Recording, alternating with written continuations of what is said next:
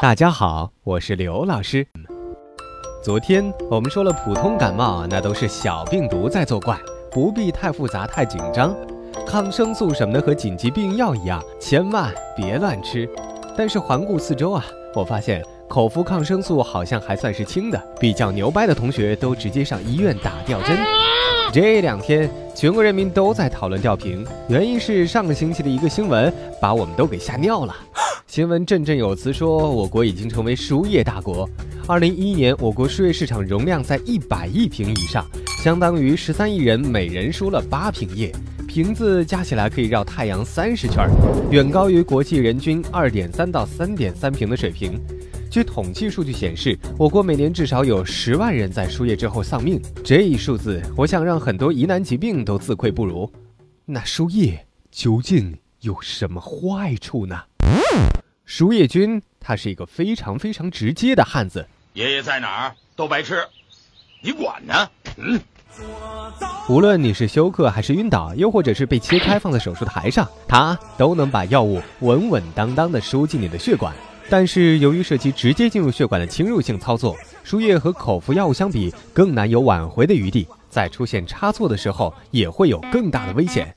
比如说，性感的护士姐姐她给错药了。那呃没关系，也许你会变成美国队长，又或者是绿巨人浩克。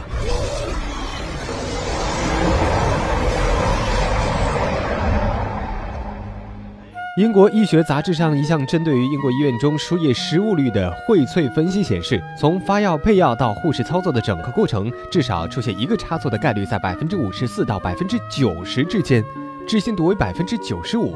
那咱们国家？即使不出现任何差错，输液本身也可能带来一些特有的并发症，例如药物刺激导致的静脉炎。优化输液方法可能减少并发症的发生，但是目前仍然不能完全避免。而实际上，因为输液引发的各种过敏的不良反应是造成死亡的主要原因。既然输液有这么多不好，那我们为什么还老要去输液呢？这其中的奥秘，你懂的。不过，为了你的健康，我们还是建议你只有在真正需要的时候才使用输液。相信在你的怒目和强烈要求下，医生也不敢把你五花大绑，硬要让你输液吧。在你输液的时候，有木有等得不耐烦？有木有手都输满了，他才下去一半？好不容易一瓶完了，后面还有两瓶。这个时候，有些同学就不淡定了，他们会手贱的调快输液速度。他们一般都会这样安慰自己：“我身体很强壮，不快点怎么对得起我的年龄呢？”但是，刘老师要提醒你，输液不是你想快想快你就快。实际上，输液的速度是根据药物的特点和安全性设置的，并不能随便更改。有些药物可以快速滴注，并且快速滴注的效果会更好，而有不少药物则非慢慢滴不可。滴快还是滴慢，都要严格遵从医嘱。如果病人自己调整，则可能带来不少的问题。首先，无论是什么输液，它的主要成分都是水。额外的水被注入血管，就会增加血液循环中液体的总量。这对于心脏功能正常的人来说，或许还好。但是，原本如果你心脏功能就不好的人来说，这些额外的负担可能引起或者是加重心力衰竭。其次，很多药物对血管都有刺激性，并且在高浓度下更容易发生副作用。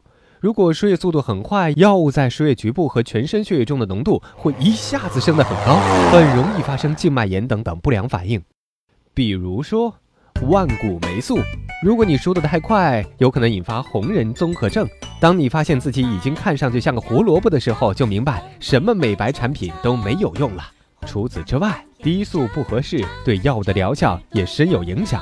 因此，郁闷归郁闷，面对龟速的输液，还是请耐心等待它滴完吧。或许你信奉我的健康我做主，但是这个问题上，一切医生说了算。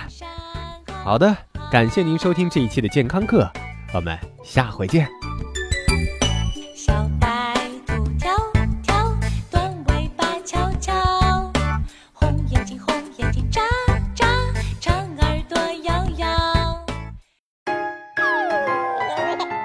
收听完健康课，您还可以在微信中搜索“健康课”的全拼，添加刘老师的健康课微信公众平台，获取最新节目更新以及最潮流、最无底线的健康知识。